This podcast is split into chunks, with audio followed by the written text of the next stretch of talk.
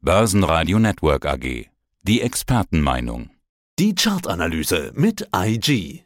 Guten Tag, meine Damen und Herren. Mein Name ist Christian Henke. Ich bin Senior Market Analyst bei IG Europe in Frankfurt. Und aus dem Börsenradiostudio grüßt Peter Heinrich. Grüß dich, Christian. Servus. Guten Morgen. Herbstrallye, Santa Claus Rallye, Weihnachtsrallye, Jahresendrallye, Rekord DAX. 16.500, 16.700, 16.800. Ja, was soll denn da noch alles kommen? Naja, natürlich am besten, was die Anleger gern sehen möchten. Da befinden wir uns eigentlich auf dem besten Weg. Das ist natürlich die 17.000 Punkte Marke. Und wenn wir dieses Niveau erreicht haben, dann muss man sich natürlich da nochmal zusammensetzen oder nochmal in Ruhe hinsetzen und dann schauen, ja, wie viel Luft ist überhaupt noch nach oben. Ja, dann könnte der Auskauf beginnen, rein theoretisch. Machen wir einen Ausblick auf die Zinsentscheidung. Das Interview führen wir ja vorher. Wie könnte die ausfallen? Die Notenbank des Euroraums dürfte am Donnerstag die Zinssenkungsfantasien etwas bremsen. Zuvor trifft ja schon am Mittwoch der Offenmarktausschuss der FED zur Zinssitzung. Wer senkt zuerst die Zinsen, die FED oder die EZB? Eine gute Frage. Die Erwartungen sind natürlich, dass beide das natürlich im kommenden Jahr machen werden. Aber komischerweise sind die Erwartungen aktuell, dass ja, und das ist natürlich eine kleine Überraschung, die Europäische Zentralbank zuerst das Zinsrad zurückdrehen wird. Aber man soll den Tag ja bekanntlich nicht vom Abend loben. Ja, was wird natürlich Jerome Powell heute Abend nach Börsenschluss hierzulande natürlich sagen? Naja, ich glaube auch, dass er und seine Amtskollegen in Frankfurt im EZB Tower wohl versuchen, die doch sehr hohen Zinserwartungen zu dämpfen. Und dann nach März, April, wenn die EZB letztendlich die erste Zinssenkung äh, gemacht hat, könnte dann am 1. Mai bereits dann auch die Federal Reserve äh, folgen. Tja, könnte. Es könnte aber auch ganz anders ausgehen. Ich stelle mir immer die Frage, ja, ist denn die Inflation tot? Also zumindest eine Frage, die man an die EZB stellen müsste. Oder kommt nächstes Jahr vielleicht doch noch eine stärkere Wirtschaftsflaute, was ja auch keine guten Nachrichten eigentlich für die Börse sind. Weil ich stelle mir immer vor, Inflation, naja, was kommt in 2024 noch? Der Hammer kommt ja noch. Erstmal so Lkw-Maut wurde ja schon erhöht. Das heißt, bei Lidl, Aldi und Co. wird man es merken. Höhere CO2-Steuer ab 2024. Benzin und Diesel werden teurer um 8 oder 10 Cent. Höhere Mehrwertsteuer auf Gas und Fernwärme von 7 auf 19 Prozent rauf. Ebenso Restaurants von 7 auf 19 Prozent mehr Mehrwertsteuer. Sehr viele KfW-Förderprogramme gibt es einfach nicht mehr. Eigenheimbesitzer müssen trotzdem sanieren. Höhere Sozialabgaben, Krankenkassen steigen zwischen 1,7 und 1,9 Prozent. Pflegekasse erhöhen die Zuschläge, Pfand auf Milch und Plastikflaschen, Autoversicherungen sind gestiegen und Autoreparaturen sowieso. Hey, da ist doch nochmal richtig viel Inflation drin. Auf alle Fälle. Und da stellt sich natürlich die, wirklich die Frage, ist die Inflation schon vom Tisch? Ist die Inflation tot? Wir sehen es ja auch jetzt aktuell in den Vereinigten Staaten, die ja von der FED sehr stark und sehr genau beobachtete Kerninflation, die Kernrate. Das heißt, da rechnen wir die Lebensmittel- und Energiepreise heraus. Die liegt mit vier Prozent immer noch deutlich über dem Zielwert von zwei Prozent. Also auch gleichzeitig der Wert, das Ziel der Europäischen Zentralbank.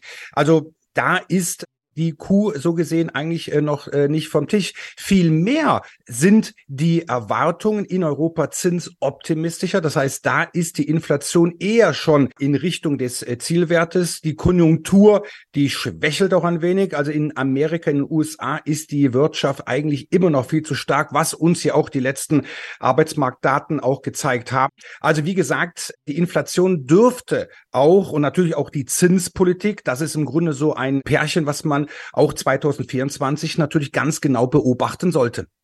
Lass uns mal diskutieren, wie viel hat denn die Börse jetzt vorweggenommen? Wenn jetzt die 17.000 kommt, ja, vielleicht geht es ja sogar im Januar weiter, 17.500, 17.800. Wie viel hat die Börse vorweggenommen? Sehr viel. Wenn wir uns anschauen, wo wir beim DAX Ende Oktober was auch gleichzeitig ein saisonales Tief war, wo wir da äh, notierten. Und da sind wir, und da muss ich jetzt mal auf den Chart schauen, da waren wir im Tief bei 14.600. Jetzt sind wir bei 16.800 und paar gequetschten. Also da muss man schon sagen, dass gerade in den letzten Wochen ja sehr stark diese Zinserwartungen, eine baldige Zinswende doch vorweggenommen wurde. Natürlich, klar, wir wissen alle, die Börsen nehmen ja solche Konjunkturnachrichten gerne schon mal einige Zeit, so bis sechs, sechs, neun Monate vorweg. Da stellt sich natürlich schon die Frage, wenn wir schon so einen großen Schluck aus der Flasche genommen haben, was bleibt dann für 2024 noch übrig? Vielleicht eine Wahl in den USA. Was ist mit dem Spruch, Wahljahre sind gute Börsenjahre? Wahljahre sind in der Tat, und das kann man ja auch statistisch nachweisen, gute Börsenjahre. Der US-Wahlzyklus, Präsidentschaftszyklus, der hat ja nicht nur einen Einfluss auf die Wall Street, sondern letztendlich auch weltweit. Auch der deutsche Leitindex DAX reagiert natürlich auch auf das, was in New York passiert. So, und da muss man natürlich unterscheiden. Es gibt äh, die Nachwahljahren, es gibt die Zwischenwahljahren, die Vorwahljahren und dann natürlich auch das Wahljahr, die Wahljahre. Und statistisch betrachtet sind die Vorwahljahre und auch die Wahljahre die besten in diesem besagten Zyklus. Und naja, wir sehen es ja eine zwar verspätete Herbstrallye, aber letztendlich 2023 dürfte wohl, wenn jetzt nichts noch in den letzten Wochen passiert, ein sehr gutes Jahr werden. 2024 Wahljahr. Joe Biden stellt sich dann wieder zur Wahl. Sein Gegenkandidat steht ja noch nicht fest. Naja, einige munkeln, es könnte wieder Donald Trump werden. Auf alle Fälle, statistisch sind Wahljahre gut. Der S&P, der konnte in der Vergangenheit, das heißt in den letzten Wahljahren, und wir schauen uns hier die letzten 95 Jahre an, konnte der S&P in 75 Prozent der Fälle in diesem Zeitraum, also in dem Wahljahr, um gut fünf Prozent zulegen. Nicht so viel wie das Vorwahljahr, also wie jetzt beispielsweise 2023, aber dennoch fünf Prozent auf Jahressicht sind drin. Aber natürlich muss ich auch hier sagen, Wahljahre sind recht volatil. Das heißt also, die ein oder andere böse Überraschung wird uns nicht erspart bleiben. Schließen wir mit der Chartanalyse von dir ab. Du bist der Experte bei AG, auch für Chartanalysen. Starten wir mit dem DAX. Wie sieht es denn hier derzeit aus? Naja, da sieht man ja im Grunde eigentlich auch schon, wie gesagt, seit Ende Oktober geht es aufwärts für den DAX. Großartige Unterbrechungen, äh, wir sagen dazu Korrekturen, gab es letztendlich gar nicht. Wenn wir mal eine rote Kerze, und das ist ein Zeichen, dass es mal für den DAX abwärts geht, wenn wir die in dem Chartbild finden, naja, das wurde sofort aufgekauft. Das heißt, Rücksetzer werden zum Einstieg genutzt. Und man muss trotzdem sagen, ich habe auch heute Morgen noch mit einem weiteren Journalisten heute Morgen um acht Uhr telefoniert. Es ist im Grunde keine Verkaufsbereitschaft letztendlich zu finden. Rücksetzer werden gekauft, weil immer noch sehr viele Anleger und vor allem die institutionellen Anleger auch noch nicht alle auf den Börsenzug aufgesprungen sind. Und ein Schlagwort, Peter, muss ich natürlich auch immer wie jedes Jahr hier bringen ist natürlich Window Dressing. Das heißt also, die ganz großen Fonds werden natürlich versuchen, in den letzten Wochen, in den letzten Tagen des Börsenjahres hier nochmal ihr, ihre Bilanz aufzuhübschen. Das heißt also, sprich Aktien zu kaufen. Das könnte den DAX, wie gesagt, in Richtung 17.000 erst einmal treiben. Deine Chartanalyse für den US-Markt nehmen wir den S&P 500? Da muss man ganz einfach sagen, was wir jetzt, das hatten wir auch schon im vergangenen Jahr, schon mal gesehen. Wir sehen aktuell so eine kleine Underperformance, wie wir so schön sagen, der Wall Street gegenüber den europäischen Börsen. Underperformance bedeutet also S&P, Dow, die hinken so ein bisschen DAX und Co. hinterher. Naja, wobei jetzt kommt auch an der Wall Street Zinsoptimismus aus. Naja, aber letztendlich was äh, der DAX schon dem S&P schon vorweggenommen hat, sind neue Allzeithochs. Und das könnte der S&P versuchen. Vielmehr glaube ich sogar, dass vielleicht Ende dieses Jahres, Anfang nächsten Jahres auch wieder die amerikanischen Aktien in den Fokus rücken und das, weil ganz einfach die Märkte S&P und Dow hier, aber auch der Nasdaq noch ein wenig Nachholpotenzial haben, weil ganz einfach die europäischen Börsen wie an der Schnur gezogen gestiegen sind und da kann es natürlich schnell zu ja Umschichtungen kommen von europäischen in amerikanische Aktien. Kommen wir zu Krisenwährungen, so werden sie immer genannt. Zumindest bei der ersten bin ich mir sicher. Bitte Chartanalysen von dir zu Gold und äh, Bitcoin, ist das eine Krisenwährung? Na, kommen wir erstmal zum Gold, was ja schon seit Jahrhunderten oder Jahrtausenden natürlich ja von den Menschen halt immer halt beliebt ist, wo immer die große Jagd auf das gelbe Edelmetall halt stattfand und auch stattfindet. Naja, die Charttechnik funktioniert beim Goldpreis sehr gut und darum rate ich jedem Zuhörer, sich auch natürlich mal ein Kursbild, einen Chart anzuschauen. Was sehen wir nämlich beim Gold? Wir hatten hier, und das ist noch gar nicht so lange her, das war im März des vergangenen Jahres, Anfang März, äh, hatte der Goldpreis mit 2070 US-Dollar je Feinunze ein neues Rekordhoch markiert. So, und dann kam erstmal die saure Gurkenzeit, es ging abwärts, dann erst wieder so im Jahr 2023 aufwärts und da hatten wir mit 2082 ein neues Rekordhoch. Aber leider Gottes nicht auf Schlusskursbasis.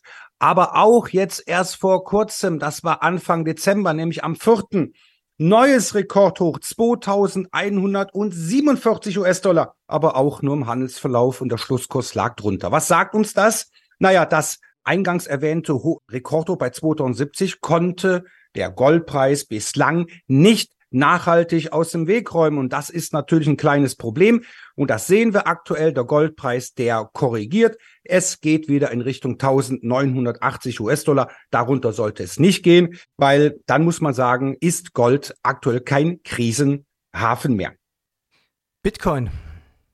Bitcoin ist natürlich bisschen so aus dem Dornröschenschlaf zuletzt erwacht. Da bin ich ganz ehrlich, war jetzt zwei Wochen krank, hatte Corona.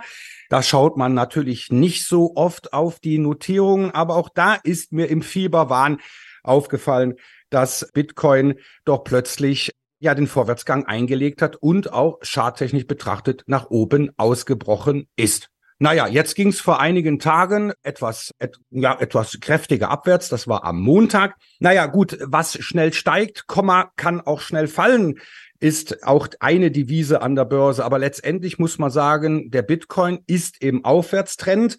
Naja, und der Goldpreis hat aktuell so seine, seine Probleme. Also aktuell muss man wirklich sagen, Bitcoin ist Gold das neue Gold 2.0. Bitcoin ist interessant, aber aktuell sind wir so auf der Richtungssuche. Das heißt, wir korrigieren und erst würde ich mal sagen, so oberhalb von 44.500 US-Dollar. Da könnte die lustige Fahrt weitergehen. Und wenn man bedenkt, Peter, wo wir beim Bitcoin herkommen, da waren wir bei weit über 65.000 US-Dollar.